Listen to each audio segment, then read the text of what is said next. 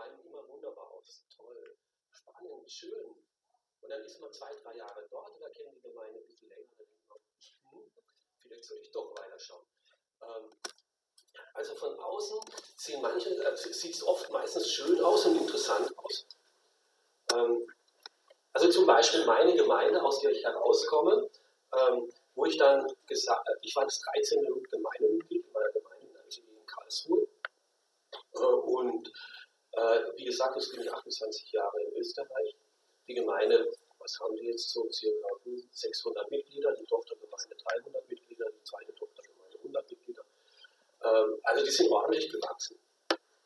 Von außen sieht es manches gut aus. Die haben richtig gute Gottesdienste und, und Übertragungen und sowas. Äh, aber ich kenne die Gemeinde ziemlich gut. Und ich bin mir ziemlich sicher, dass viele Missionare und viele Älteste hier hingegebenen Dienst tun, als die Pastoren in meiner Heimatgemeinde. Und trotzdem, also von außen kann man das oft nicht sagen. Oh. Okay. Gemeinde zwischen Wunsch und Wirklichkeit. Wie, wie komme ich zu dem Thema? Ähm, ich habe euch schon erzählt, dass ich ähm, in der christlichen Familie groß geworden bin. Meine waren aber in der evangelischen Kirche beheimatet. Meine Eltern waren gläubig äh, und haben uns auch im Glauben erzählt. Bei uns hat es zu Hause Kinder, Evangelisationsstunden gegeben von der KGB und sowas. Und wie gesagt, dann mit, 16, äh, mit sechs Jahren habe ich mich auch bekehrt. Später bin ich dann zum EC gekommen, entschieden für Christus, habe zu Gott gekommen, christliche Jugendarbeit. Äh, oh ja, wenn ihr auch geistlich sein möchtet, ähm, dann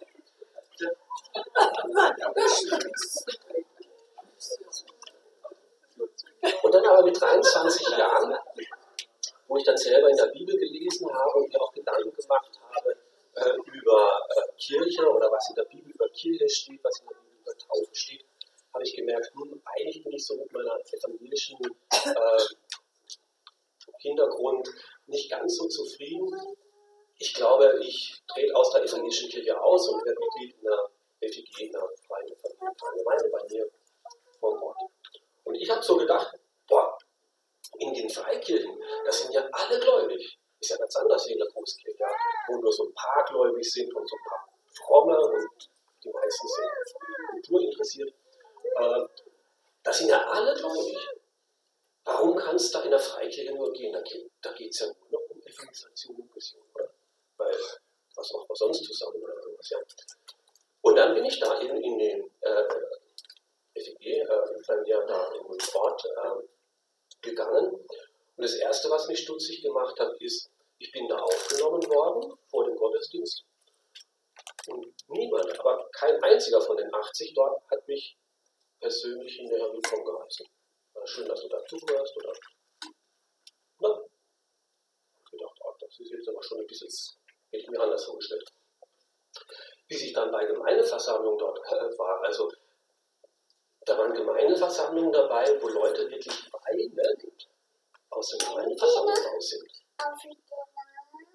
Ich habe mitgekriegt, da gibt es Streitereien, das war auf dem Dorf, zwischen Familien, die schon 10, 15 Jahre alt sind und die nicht bereinigt sind.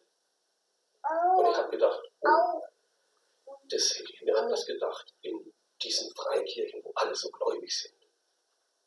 Es gab auch ganz tolle Sachen dort in der Gemeinde. Gastfreundschaft war wunderbar. Du wurdest als Student jeden Sonntag eingeladen. Ich habe nie was eingekauft. Einmal wurde ich nicht eingeladen. Ich wusste nicht, was ich heute machen sollte, weil ich nichts ähm, Ja, und dann war ich zehn Jahre Pastor ähm, und Gemeinde sollte so geistliche Familie sein. Und ich habe hab wirklich ganz tolle Erfahrungen in der Gemeinde gemacht. Es war eine wertvolle und gute Zeit. Aber ich muss auch sagen, zwei meiner drei schlimmsten Verletzungen, die ich überhaupt in meinem Leben erlebt habe, habe ich in dieser Zeit in der Gemeinde erlebt. Von Christen.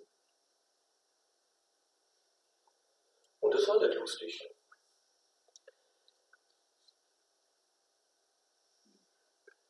Wie kann es sein, dass Christen auch in eine gläubige Gemeinde 10, 20, 30 Jahre lang gehen und sie immer noch so unreif sind.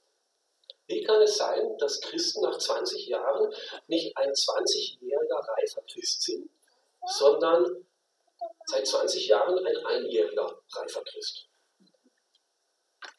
Das war das Thema, was mich dann beschäftigt hat. Gemeinde zwischen Wunsch und Wirklichkeit. Und jetzt auch ganz aktuell, was mich beschäftigt, ist, was macht diese Pandemie mit uns als Gemeinde? Wie verändert das uns als Kirche, als Gemeinde? Und was möchte uns Gott eigentlich dabei lernen? Was sollen wir daraus lernen? Und müssen wir vielleicht Gemeinde wieder ganz neu denken?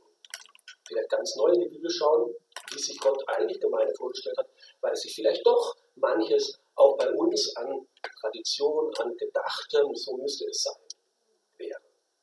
Zum Beispiel glaube ich, dass wir unbedingt wegkommen müssen von dieser Programmorientierung, von dieser Veranstaltungskultur, dass man glaubt, allein wenn man zu Veranstaltungen kommt und den Sitz warm hält, wäre das schon geistliche Anteilnahme oder geistlicher Wachstum. Und dass wir hinkommen müssen wieder zu einer Beziehungsorientierung, Personenorientierung, wo wir viel mehr Zeit in Beziehungen investieren als in Vorbereitung und Planung von Veranstaltungen. Dass Reise eben nicht darin besteht, indem ich konsumiere, indem ich teilnehme, indem ich zur Veranstaltung gehe, sondern Reise darin passiert, indem ich mich selbst lerne, geistlich zu ernähren, indem ich lerne, meiner Familie geistlich vorzustellen, indem ich in meinem natürlichen Umfeld, am Arbeitsplatz und in der Familie meinen Glauben glaubwürdig lebe. Glaube ich, dass das unser Lernprozess ist und deswegen freut mich auch dieses Thema, Gemeinde zwischen Wunsch und Wirklichkeit, weil wir da uns jetzt dann Gedanken machen werden. Ich habe schon angedeutet, dass manche vielleicht das glauben könnten, dass das mit der Gemeinde so funktioniert wie mit einer Tankstelle. Ja, da fährt man einmal die Woche hin und tankt voll und dann kann man den Rest der Woche mit dieser Tankfüllung ganz gut auskommen. Für die, die viel fahren, die müssen halt zweimal zur Tankstelle fahren. Also die müssen zwischendurch noch in den Hauskreis oder sowas. Aber eigentlich einmal vollgetankt und dann bin ich für den Rest der Woche autonom unterwegs. Das ist aber kein Bild, was wir in der Bibel finden. Ähm, ja, es ist richtig, wenn man die Erwartung hat, ich gehe in die Gemeinde, um geistlich aufzutanken und die Gemeinde soll mir helfen, dass ich geistlich wachse. Das ist schon eigentlich ein christlicher Wunsch, weil er kommt auch zum Beispiel im Hebräerbrief zum Ausdruck. Und weil wir eben füreinander verantwortlich sind, wollen wir uns auch gegenseitig dazu anspornen, einander Liebe zu erweisen und Gutes zu tun. Also wir gehören zusammen, wir sind alle Kinder Gottes, wir sind füreinander verantwortlich. Und deswegen wollen wir uns auch in der Gemeinde gegenseitig anspornen, zur Liebe und einander Gutes zu tun. Also Gemeinschaft als Ansporn, Gemeinschaft als etwas, was mich im Glauben weiterbringt. Nur manche meinen, das passiert automatisch, das passiert irgendwie so einfach durch den Besuch, einfach durch das Dabeisein. In Wien hatten wir eine sehr dynamische Jugendarbeit und da war das wirklich so, dass manche einfach Mitarbeiter sein wollten, weil sie dachten, je näher ich den Leitern bin, umso mehr färbt irgendwie denen ihre Geistlichkeit auf mich ab. Das ist aber nicht automatisch so. Das passiert nicht so einfach. Ähm, fragt die Mutter nur Peter, fragt die Mutter ihren Sohn nach der Schule, ist alles gut gegangen? Sagt der Sohn, anscheinend nicht, ich muss morgen nochmal kommen. Jetzt war ich schon in der, in der, Schule, ja, jetzt war ich schon in der Gemeinde und jetzt habe ich mir extra die Zeit freigenommen und mich aufgemacht, in der Gemeindefreizeit zu gehen. Und irgendwie muss es doch jetzt irgendwie automatisch für mein geistliches Wachstum sorgen. Ich glaube, ihr überfordert mich damit. Ich kann es nicht für euch machen. Es braucht da schon noch ein paar andere Aspekte. Ich glaube, es müssen drei Dinge zusammenkommen, dass wir geistlich wachsen können. Oder das hat nicht nur tun, es hat mit allem zu tun, äh, wenn wir wirklich meinen, ähm, äh, wirklich was lernen wollen. Lernen ist ja, habe ich mal gelernt, eine anhaltende Verhaltensänderung und Lernen ist nicht Anhäufen von Wissen. Aber wir brauchen Wissen. Zuerst braucht es natürlich Unterricht. Ich brauche Wissen auch über die geistlichen Dinge. Ich muss wissen, was in der Bibel steht. Ich muss wissen, äh, wie das mit der Lösung ist. Ähm, und dazu kann Gemeinde beitragen. Aber Wissen alleine ist noch nicht Lernen. Wissen alleine ist noch nicht Reife. Wissen alleine ist noch nicht geistliches Wachstum. Es muss dazu das Wollen kommen. Ich muss dann auch irgendwie Wege schaffen, wo ich sage, ich will das auch leben. Ich will jetzt äh, so mit dem Herrn unterwegs sein. Und dazu braucht es vielleicht auch Vorbilder, die mich motivieren. Dazu braucht es den Heiligen Geist, der mich immer wieder äh, befähigt. Aber Wissen und Wollen allein reicht auch nicht. Es muss auch das Können dazu kommen. Ich muss auch die Möglichkeit haben, das zu praktizieren und in der Praxis, dann in einem Praktikum, in der Anwendung, äh, lerne ich dann, wie das Wissen und äh, das, was ich will, dann auch äh, zu einer Kompetenz, zu einer Fähigkeit wird. Und erst die Schnittmenge von allen drei, erst darin passiert wirkliches Wachstum. Also allein das, wenn ich meine, etwas zu können, also es gibt ja auch eine ähm,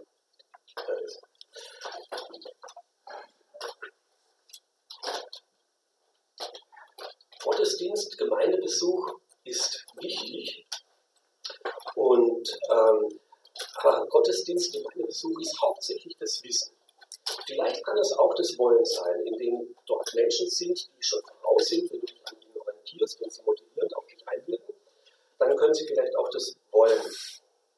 Aber es braucht dazu dann auch das Können, die Praxis, wo du dann selber die Dinge in deinem Leben äh, umsetzt, wo du deine Gaben praktisch werden lässt äh, und die von Gott leiten und gebrauchen lässt, ähm, damit es dann zu einem Wachstum in deinem Glauben führt.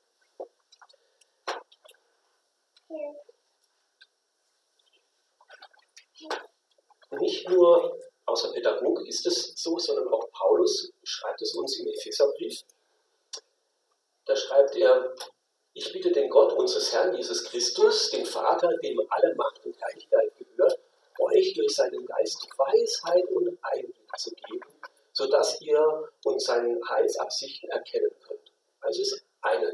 Wir sollen Weisheit und Einsicht bekommen. Wir sollen wirklich Gottes Wort erkennen können und wie er die Welt geschaffen hat und was er mit uns, äh, sich über uns gedacht hat. Er eröffnet, euch, er eröffnet euch die Augen des Herzens, damit ihr seht, welche Hoffnung er euch gegeben hat, zu welcher großartigen Ziel er euch berufen hat. Also euer Herz soll berührt werden, zu welcher Hoffnung ihr soll berufen seid. Das ist die Motivation. Das ist das, was, was uns befähigt, das auch zu tun zu wollen, was wir an Weisheit aufgenommen haben. Aber da nicht genug. Ihr lasse euch erkennen, wie reich er euch beschenken will und zu welcher Herrlichkeit er euch in der Gemeinschaft der heiligen Engel bestimmt hat. Ihr sollt begreifen, wie überwältigend groß die Kraft ist, mit der er an uns, den Glaubenden, wirkt. Also nicht nur wissen und wollen, sondern er möchte dann euch auch die Kraft geben, dass ihr das, was ihr wisst und wollt, dann auch tut und umsetzen könnt.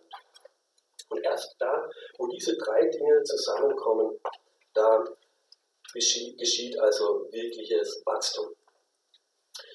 Meine Aufgabe wird jetzt sein, bei Gemeinde, Wunsch oder Wirklichkeit euch eher mehr Wissen zu vermitteln und hoffentlich auch ein bisschen Motivation. Aber ob ihr, was ihr dann daraus macht, ob daraus dann ihr sagt, ich will mir von Gott auch die Kraft geben, das jetzt zu leben und in meinen Alltag zu integrieren, das steht eigentlich nicht in meiner Macht. Also ich bin nicht ganz schuld, wenn ihr jetzt nicht gleich im Glauben so richtig durchstattet, sondern da seid ihr schon mitverantwortlich. Einverstanden? Gut, ja. Ich möchte mir nur etwas die Last nehmen äh, von euren Erwartungen. Gut, ich habe mich jetzt gefragt, bei Gemeinde, Wunsch oder Wirklichkeit, was kann jetzt die Gemeinde wirklich tun und was kann sie vielleicht nicht tun?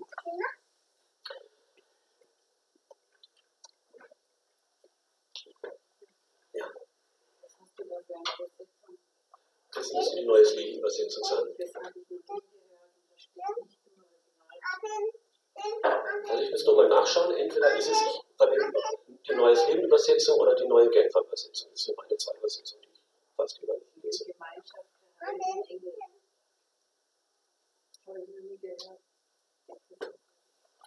Müsste ich nachher nachschlagen. Also eine der zwei Übersetzungen. Gut. Ich möchte jetzt zwei Abschnitte noch machen mit euch. Was kann die Gemeinde dazu beitragen, zu deinem geistigen Wachstum und was kann sie nicht dazu beitragen? Also erstmal, was kann die Gemeinde nicht dazu leisten? Beim geistlichen Wachstum gibt es einen Vanillefaktor. Was ist das? Was versteht man unter einem Vanillefaktor? Bei Eissorten gibt es nämlich ein ganz klares Ranking von den Eissorten. Egal in welchem Land du bist, es gibt eine Eissorte, die mit Abstand am meisten gekauft wird. Das ist mit Abstand die beliebteste Eissorte, nämlich Vanille. Danach kommt lange nichts, dann kommt Schokolade und dann kommt wieder nichts und dann kommt Erdbeere. Aber es wird mehr als dreimal so viel Vanille konsumiert als in Schokolade. Und deswegen ist eben, gibt es diesen Begriff Vanillefaktor für den Faktor, der weit über allen anderen Faktoren wichtig ist. Und beim geistlichen Wachstum gibt es eben auch so einen Vanillefaktor. Das ist eben ein Faktor, der mit Abstand am wichtigsten ist, ohne den du eigentlich im Glauben nicht wachsen kannst, der ganz entscheidend ist. Und es ist ganz einfach, das Lesen in der Heiligen Schrift, in seinem Wort.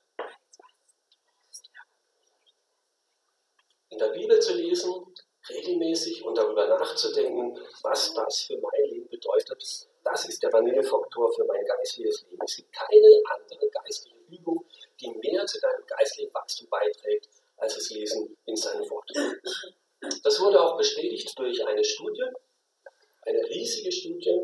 80.000 gläubige Christen wurden gefragt in über 200 ganz unterschiedlichen Kirchen und Freikirchen,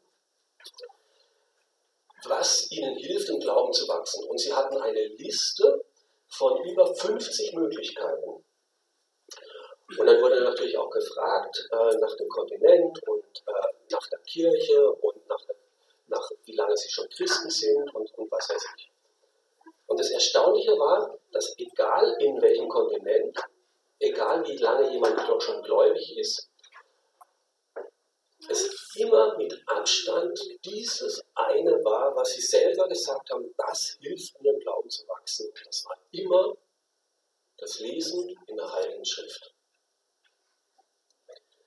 Das Persönliche ins Gottes Wort hineinschauen und nachdenken, was das mit meinem Leben zu tun hat und wie es in mein Leben einbinden kann. Das hat den größten Einfluss auf mein geistliches Wachstum, mehr als alles andere. Und damit ist natürlich nicht gemeint, dass ich mal das Wort so schnell mal in der Losung beim Frühstück überfliege, sondern dass ich mir Zeit nehme, darin zu lesen und nachzudenken.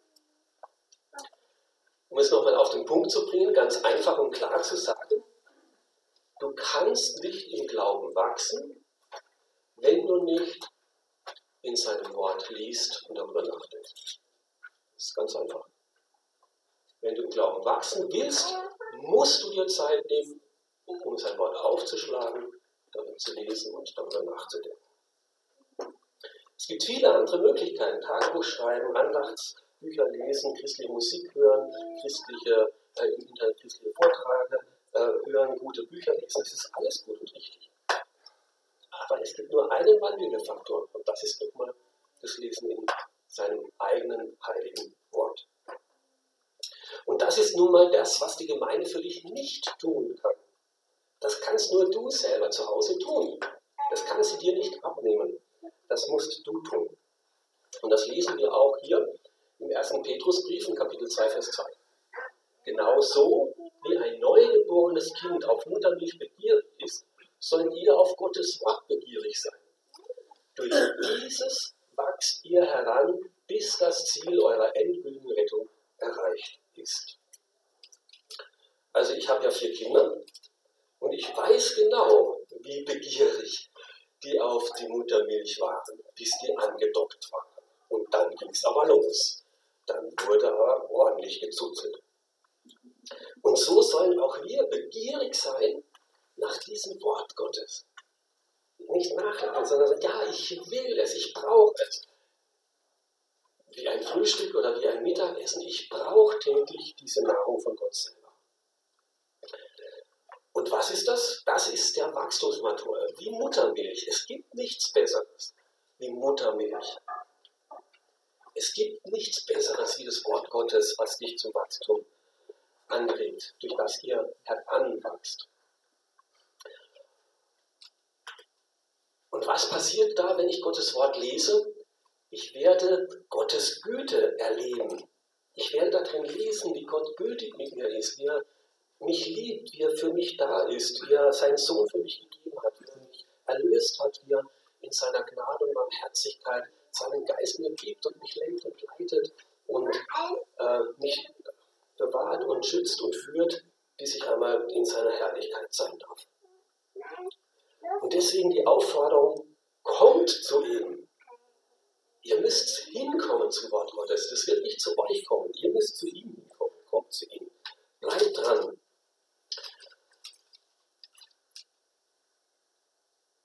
Ich habe einem meiner Bibel immer wieder so am Rand ab und zu mal so ein Datum hingeschrieben. Und das sind, schreibe ich mir dann hin, wenn ich deine Bibel lesen, wenn Gott wirklich ganz persönlich zu mir geredet hat.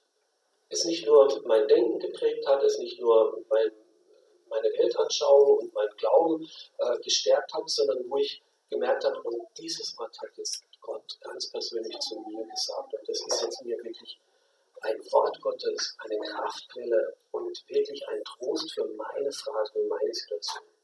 Dann steht da ein Datum. Und das, war, das sind wirklich heilige Momente. Und immer wieder habe ich gedacht, zum Glück hast du heute die, die Bibel aufgeschlagen. Wie schade wäre es gewesen, wenn du heute nicht gelesen hättest und Gott nicht die Gelegenheit gehabt hätte, zu dir zu reden. Gott redet nicht immer so direkt, so deutlich durch sein Wort zu mir, aber immer wieder. Und es ist gut, wenn ich regelmäßig sein Wort aufschlage, damit er immer wieder zu mir reden kann. Und deswegen heißt es auch hier, wie lange sollen wir denn sein Wort lesen? Jetzt habe ich es doch schon mal durchgelesen oder sogar ein zweites Mal. Nein, bis das Ziel eurer endgültigen Rettung erreicht ist. Also bis ins hohe Alter und bis zum Ende. Ich kann nicht aufhören und sagen, das ist jetzt Babykram, Bibellesen. Das sind Anfangsgründe. Ja, aber du hast auch in der Volksschule schreiben gelernt. Aber du kannst ja jetzt mit 35 nicht sagen, das ist Babykram, das soll ein Gesetzlehrer machen. Ich tue mir schreiben. Ich tue mir rechnen. Das ist mir zu Baby. Nein, Bibellesen ist, müssen wir am Anfang lernen, aber brauchen wir bis zum Ende unseres Lebens. Und mit dem Bibellesen ist es halt so wie mit dem Musikinstrument lernen.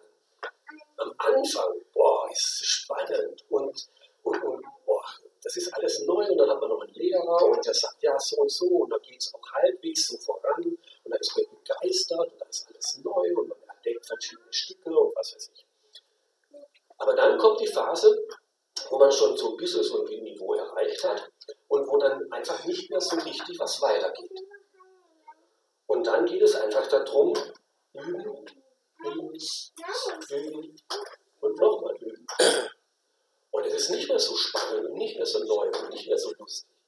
Und so geht es uns oft beim Bibellesen auch. Ich entdecke nicht immer was ganz Neues. Aber trotzdem heißt es, dran zu bleiben, dran zu bleiben, dran zu bleiben, weiter zu lesen, immer wieder neu zu lesen, immer wieder neu zu fragen. Und es ist dann wie bei einem Baum derjenige, der dran bleibt, dieses Wachstum eines Baumes, das sieht man nicht sofort. Ob der jetzt dieses Jahr stärker ist als letztes Jahr, sehe ich bei meinem Kirschbaum nicht. Aber den Kirschbaum, den ich vor 20, äh, na, noch gar nicht so lange, wir sind ja erst zehn Jahre in dem Haus, also den vor zehn Jahren so groß in unseren Garten gesetzt habe, der ist jetzt fünf Meter groß über 20, über 10 Jahre sehe ich das sehr wohl, dass der wachsen ist. Nicht so unbedingt von Monat zu Monat und Jahr zu Jahr, aber in einem größeren Abständen ist schon. Und es sind nur ein paar Zentimeter oder, oder ein paar Millimeter Jahresringe, die dazukommen. Das ist nicht viel. Aber wer beständig dran bleibt, der bekommt Wurzeln, der bekommt Festigkeit, der wächst im Glauben. So möchte ich dich herausfordern, wenn du irgendwo stecken geblieben bist, in dem Lesen in seinem Wort, wenn da irgendwie Hindernisse reingekommen sind, wenn der Stillstand reingekommen ist, dass du dich wieder neu ermutigen sagst, nein, ich möchte wieder anfangen. Ich möchte wieder das Wesentlichste tun, was ich für mein Glaubenswachstum tun kann. Schalt den Fernseher aus, schalt das Internet ab und setz dich 20 Minuten hin und liest in seinem Wort und denk darüber nach. Das wird dich weiterbringen, ganz sicher, weil es Gott versprochen hat.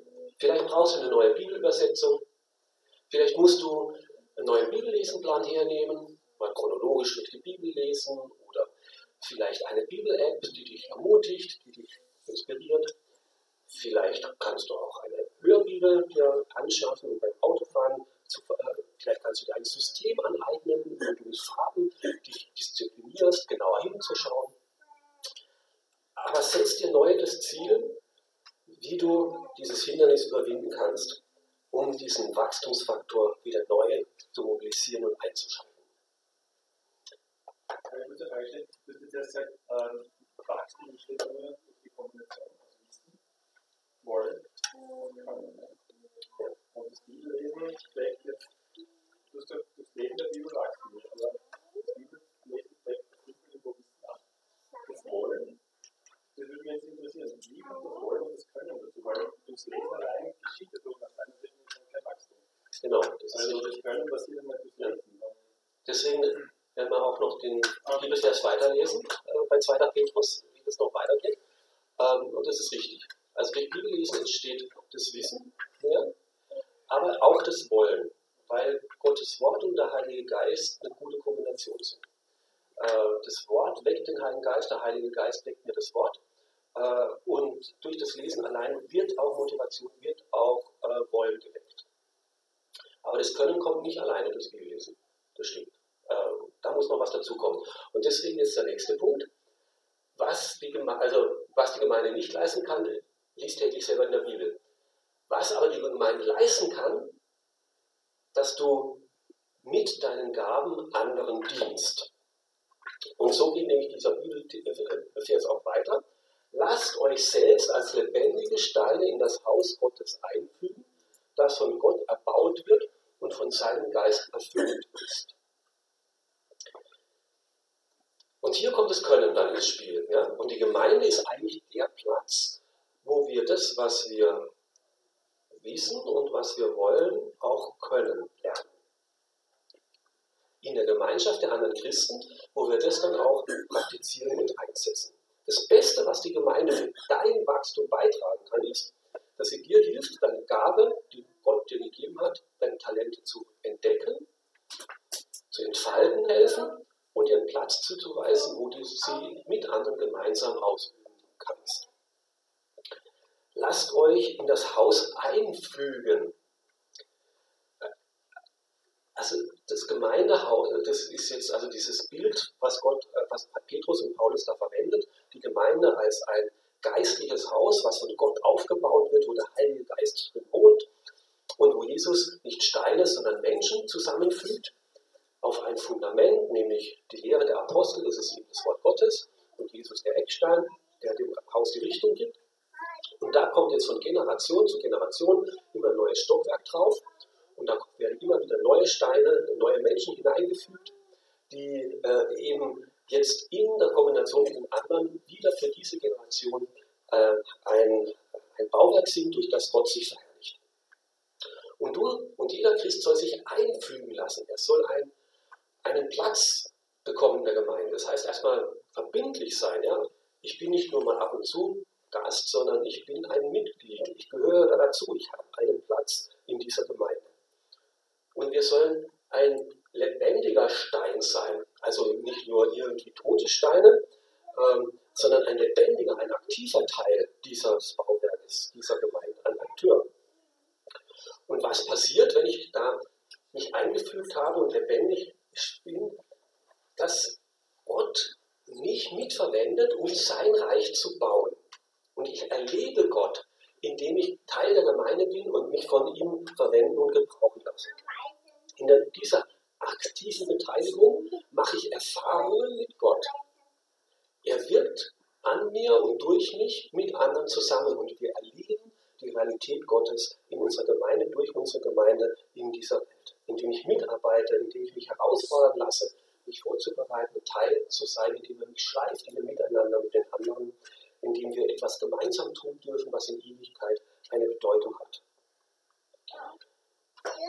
Wenn ich nicht mit 17 oder 18 angefangen hätte, ähm, Jungschar-Mitarbeiter zu werden, glaube ich, wäre ich heute nicht da, wo ich heute bin. Aber das war ein Grund, wo ich gelernt habe, okay, jetzt kannst du nicht mehr nur machen, was du willst, jetzt bist du ein Vorbild für jüngere Kinder. Und jetzt kannst du nicht nur ab und zu mal Bibel lesen, so für dich, sondern jetzt musst du eine Andacht vorbereiten. Jetzt musst du gut überlegen, was du sagst. Du kannst, du kannst ja deinen Kindern nur was, irgendwas erzählen. Und jetzt musst du Verantwortung übernehmen für andere. Das hat mich im Glauben weitergebracht. Jetzt die letzten zwei Wochen hat mich der Epheserbrief weitergebracht. Warum habe ich den so intensiv gelesen? Nicht, weil ich so übergeistlich bin, sondern weil ich nächste Woche eine Bibelschule halten muss, eine Woche Epheserbrief. Die Mitarbeit fordert mich selber heraus, dass ich dranbleibe und wachse. Und weil ich Aufgaben übernehmen hat und weil Gott mich verwendet und gebraucht, deswegen muss ich mich beten, deswegen muss ich treu sein, deswegen darf ich sein Wort studieren und das lässt mich selber im Glauben wachsen. Und so ist es die Aufgabe der Gemeinde,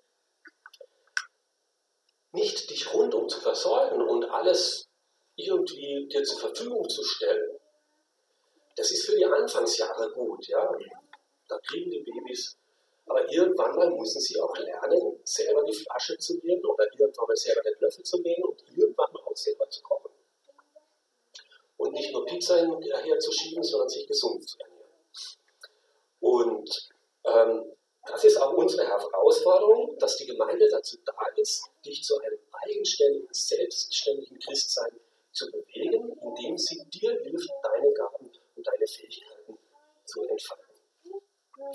Ich hoffe, ihr könnt euch noch an diesen Text erinnern, weil da, wo ich dann damals bei euch äh, war und gepredigt habe, ich diese Stelle äh, mitgenommen und ich möchte sie euch aber nochmal in Erinnerung rufen.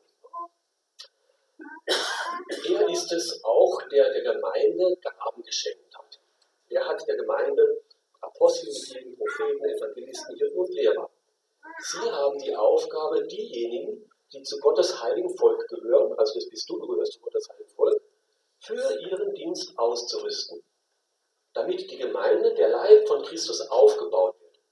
Das soll dazu führen, dass wir alle in unserem Glauben und in unserer Kenntnis von Gottes Sohn zur vollen Einheit gelangen und dass wir Reife erreichen. Also zu dieser Reife, zu diesem wirklichen Wachstum gehört jetzt nach diesem Bibellesen auch dieses Praktizieren dazu, indem du deine Gaben einsetzt. Und das passiert am ehesten und am besten in der Gemeinde, indem dir andere helfen, deine Gaben zu entfalten, zu entdecken und einzubringen. Kommt der Peter nach Hause und sagt, Mama, unser äh, Unsere Schule hat Lehrermangel. Es sind einfach zu viele Schüler. Ich mache einen Vorschlag. Ich gehe da nicht mehr hin, um die Lehrer zu entlasten. Guter Vorschlag. Äh, nicht angenommen, auch in der Gemeinde nicht. Ja. Nur weil eure Ältesten überlastet sind, habt ihr noch nicht den Auftrag, nicht zu kommen, um sie zu entlasten. Ja. Sondern Entlastung passiert dadurch, dass die Ältesten äh, nicht immer alles für dich tun, sondern sagen, du, es wenn du lernst, gewisse Dinge mitzutragen, mitzuhelfen, mit Verantwortung zu tun. Und das ist gut für dich, weil du darin selber im Glauben wächst und reichst. Gott hat der Gemeinde also Gaben geschenkt, begabte Menschen, die wieder ihre Fähigkeiten und Gaben mit anderen teilen sollen. Es gibt verschiedene Begabungen der Menschen. Niemand muss gleich sein, niemand muss genau so sein wie der andere. Jeder ist einzigartig. Und wir können voneinander lernen und jeder hat etwas beizutragen. Aber es ist deutlich, auch im Epheserbrief wird deutlich, dass jeder Christ mindestens eine Gabe von Gott hat. Mindestens eine. Und die reifen Leute in der Gemeinde, die Propheten, Hirten, äh, Evangelisten, Hirten und Lehrer, die sollen jetzt wieder anderen helfen. Derjenige der Lehrbegabung, ich kann dir helfen. Derjenige, der Seelsorger ist, der Hirte, ich kann dir helfen. Derjenige, der die Weisheit hat und das richtige Wort zur richtigen Zeit oder weiß, was Gott eigentlich vorhat, da soll der Prophet dem anderen helfen, seine Stimme von Gottes Stimme lernen zu unterscheiden. Derjenige, der mutig ist, nach außen geht, Evangelist ist, der soll anderen helfen, diese Gabe zu entdecken und zu entfalten. Und derjenige, der mutig ist, um immer wieder das Neues zu wagen, anzugehen, der soll als Apostel wieder anderen helfen, mutig Dinge anzugehen. So, dass wir zugerüstet werden oder jeder eingerenkt wird. Also hier ist ein medizinisches Bild für das Gleiche, was wir vorhin bei Petrus mit dem Bau gehört haben, also dass der Stein seinen Platz finden soll. So wird hier gesagt, dass das Organ eingerenkt wird, an seinen Platz kommt in diesem Organismus der Gemeinde. Und da, wo jeder seinen Platz hat, da funktioniert der Leib, da wird Ergänzung äh, passieren und da wächst dann auch dieser ganze Körperschaft. Aufgabe der Gemeinde ist, Gaben zu entfalten. Und dadurch will er uns zur Reife bringen. Mitarbeit.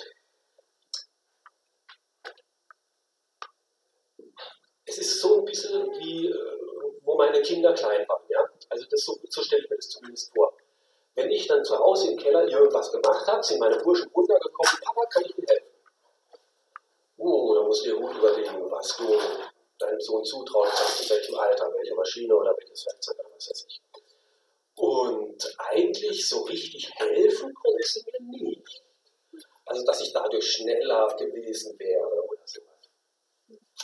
Ähm, aber indem ich sie mit hineinnehme, entsteht Beziehung, lernen sie mich besser kennen, ich lerne sie besser kennen und vor allem, sie lernen mit dem Werkzeug umzugehen. Jetzt können sie mit Werkzeugen und mit Maschinen umgehen. Jetzt können sie selber die Dinge tun. Und so geht es unserem himmlischen Vater mit uns auch. Papa, kann ich dir helfen? Gott käme eigentlich viel besser ohne uns zurecht. Und eigentlich können die Sachen besser machen. Aber wir sollen ihm dem mithelfen, ihn besser kennenlernen und er mit uns Gemeinschaft erleben. Und er will, dass wir darin reifen und wachsen. Und dass wir dann Dinge auch selber tun können, so wie er sich das vorgestellt hat. So ist Mitarbeit im Reich Gottes eben nicht nur Aufgabe, nicht nur Verpflichtung, nicht nur Dienst, sondern vor allem Segen an sich selber, weil es nicht zum eigenen Reifen ähm, ja, ähm, bewegt.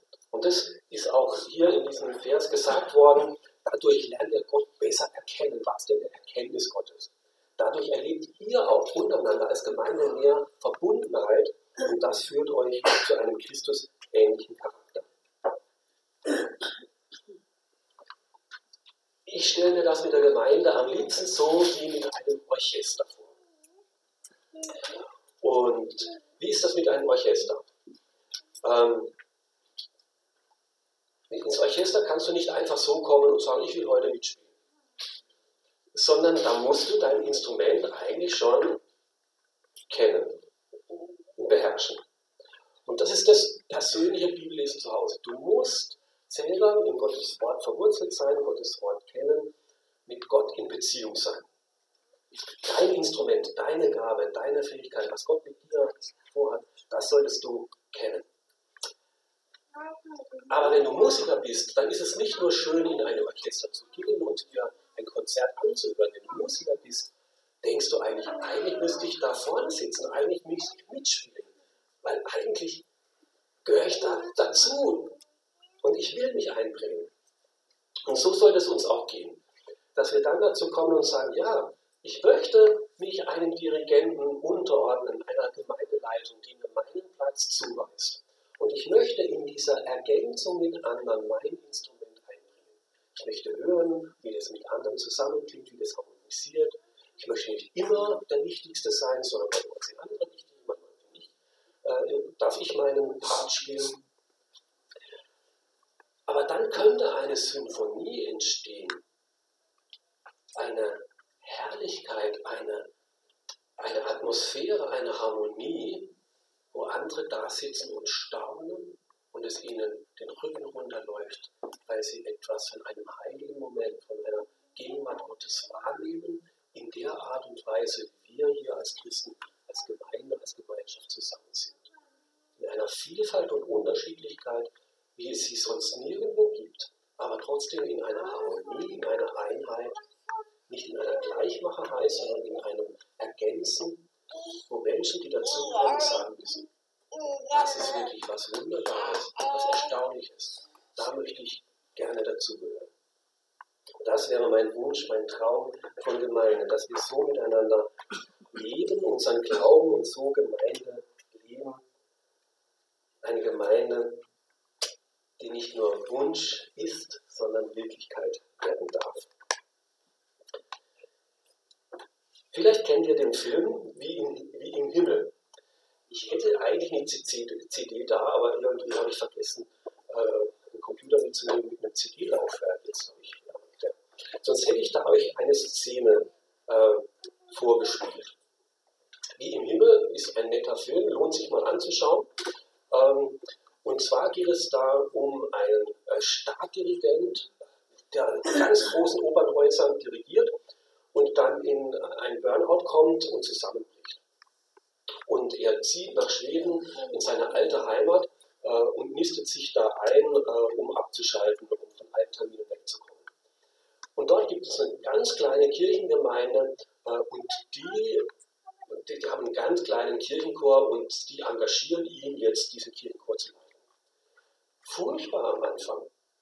Wie die quer singen und was die für Vorstellungen haben, keine Ahnung von Üben und von Stimme und was weiß ich. Und das alles wichtig, nur keine Harmonie und nur nicht miteinander.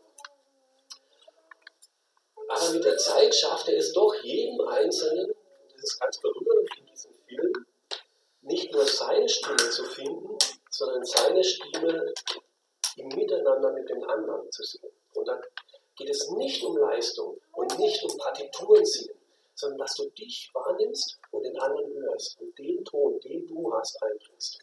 Und dann entsteht da ein heiliger Moment in diesem Film, wo nicht nur sie ergriffen sind, sondern das ganze Auditorium.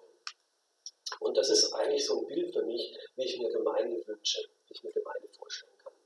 Dass Gott mit uns zusammen heilige Momente schafft, wo wir ergriffen sind von seiner Gegenwart und andere Menschen davon ebenso.